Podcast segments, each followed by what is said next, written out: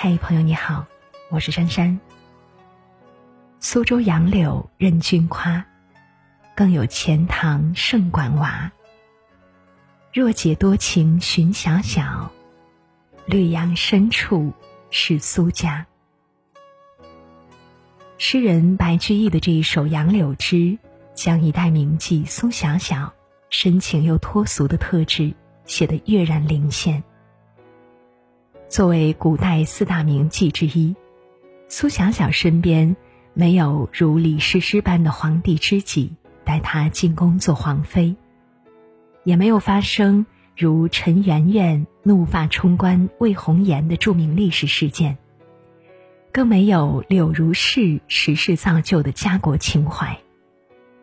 为什么他会入选四大名妓呢？为什么古代那么多文人墨客？都喜欢让他在自己的诗篇里辗转而生呢。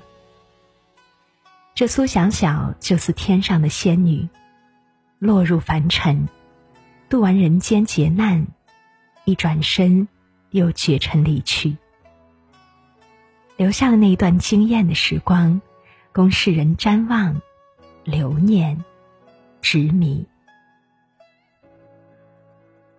故事发生在南朝齐国钱塘。那里有一户苏姓人家，先世曾为东晋官员，后一辈则没有走出仕途之路，专心在钱塘做生意，家境殷实。他们独有一女，名唤小小。苏家虽是商贾之家，但祖上书香遗风。小小在这幽深闺阁之内，便学习读书作诗，闲暇时光也以赏花观草为乐，日子过得平和温柔。她本是一个寻常的富家小姐，唯一不寻常的是她那日渐绝色的美貌。女子有一副好容貌，终是加分项，可是，一旦长得太过美丽，就像老天也嫉妒一般，总是与悲剧毗邻。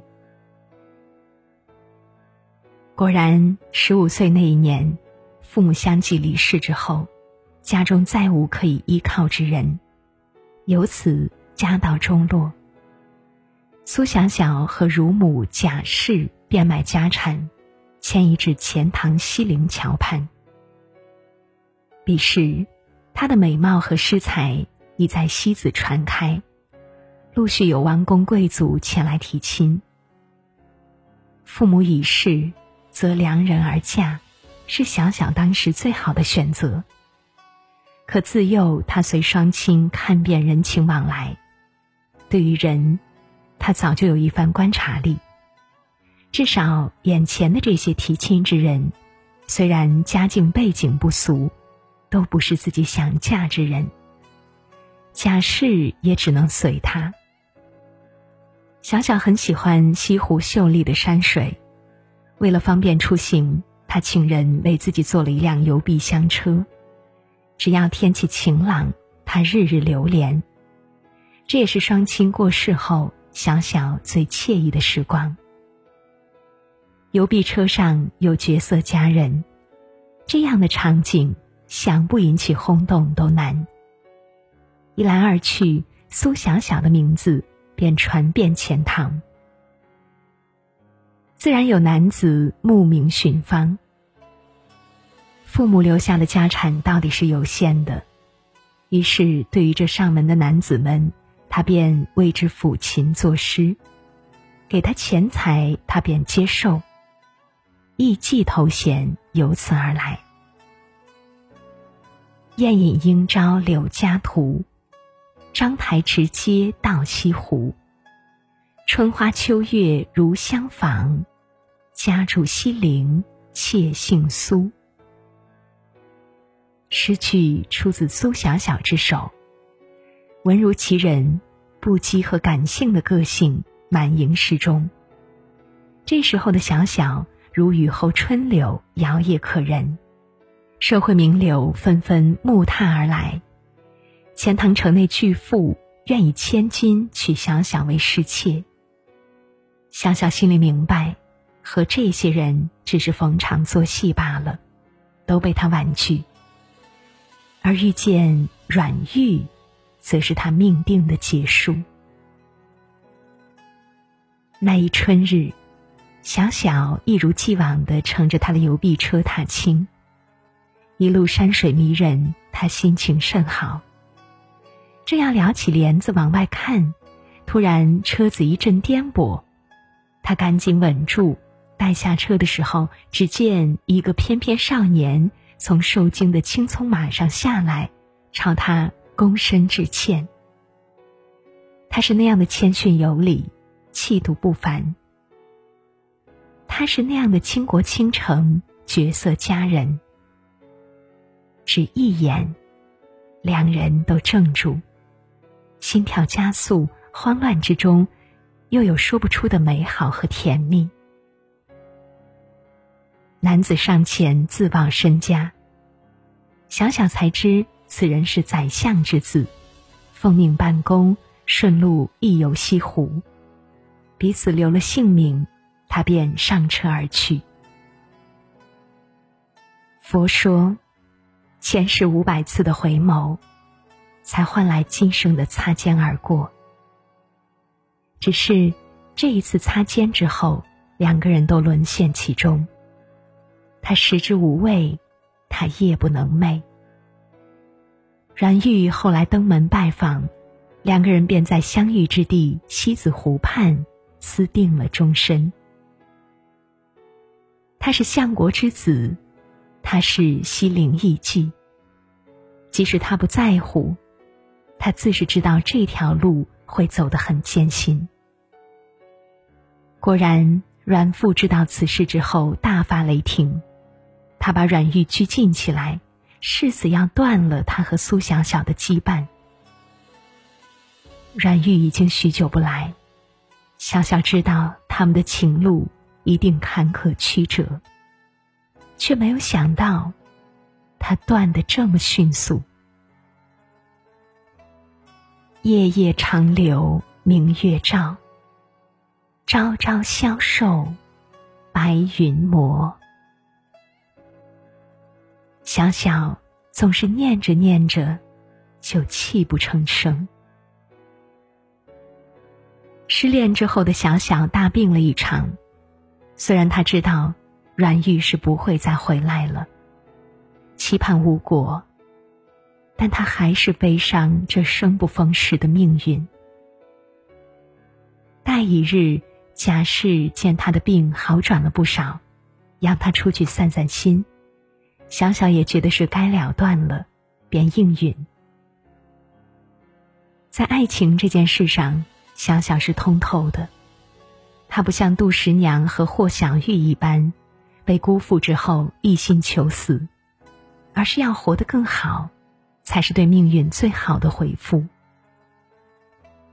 也许是天公垂怜，他这一踏芳踪，就遇到了那个为他抚情伤的男人鲍仁。不同于阮玉的风度翩翩。报人书香气息浓厚，别有一番俊朗。一番打听才知道，原来报人因为穷困，没有足够的盘缠进军赶考，小小惜才，主动提供财物资助报人。这个柔弱的女子，在世俗的眼里是那样低微的存在，而在生命意义上却又这样光彩熠熠。她非富贵之人，却能以纤纤之手成人之美。报人感动很久，并许他未来。王公贵族不能勉强，布衣少年，也许就能长久相伴了。小小也不是没有顾虑，只是阅人无数的他，还是看出了报人的诚心，便也放下了心。报人进京赶考，苏小小就一心等他回来。和阮玉，他伤的那样毫无防备。这次，他觉得自己已经做好了两手准备。抱人回来，是福气。他不回来，就一别两宽，各自欢喜。他也懂得，看不透的人就是自找苦吃。人不能总是一个角度看世界，投入过程，无畏结局。这样想着，内心释然。而此时，苏小小的艳名早已远播，陆遇的官员都知道有这样一个绝色美人在钱塘，无不心痒难耐。有一个名叫孟浪的朝廷命官，听说了苏小小的美貌无双，几次召唤她赴宴陪客，不料他都没去。孟浪大怒，通知县衙官吏，逼迫苏小小来到自己的官船之上。苏小小淡妆素裹，泰然自若。孟浪一见他，美到出乎他的意料，暴戾之气。顿时消失不见。在苏小小行礼之际，孟浪假装生气的责问道：“好一个烟花女子，架子可不小。听说你还能吟几句歪诗，让我当场考考你。眼下大家赏梅，你就以此为题作诗一首吧。”本想刁难一下小小。不料他出口吟道：“梅花虽傲骨，怎敢敌春寒？若更分红白，还需亲眼看。”这诗做的不亢不卑，韵意炳然，对那些依仗权势欺凌弱者的封建权贵，没有一味悦其心身，而是处处表现出自身的骨气。人的清气。就是从这里来的，否则终是一个俗子。穿的绫罗锦缎，写的锦绣好诗，都是徒然。小小落于风尘，却有着不染风骨，终将一生活成了可敬可爱的样子，百世流传。孟浪虽好女色，但也是爱才之人。这女子的气度让他心生折服。这一关虽然安然度过，但苏小小回来后身体抱恙，一病不起。数月之后，刚刚二十出头的苏小小悄然西去，唯有遗愿埋骨西陵桥畔。次年，报人金榜题名。出任华州刺史，赴任之时，特意前去钱塘接小小回府。不料，伊人已逝，只留清坟一座。报人为了答谢苏小小的生前恩德，特地在西泠桥畔破土动工，新造了一座坟墓，立了一块石碑，题上“钱塘”。苏小小之墓七个大字，是为纪念这个魅力经久如西湖的女子，护他在另一个世界周全。如日明媚，如月从容。苏家小小，传奇永恒。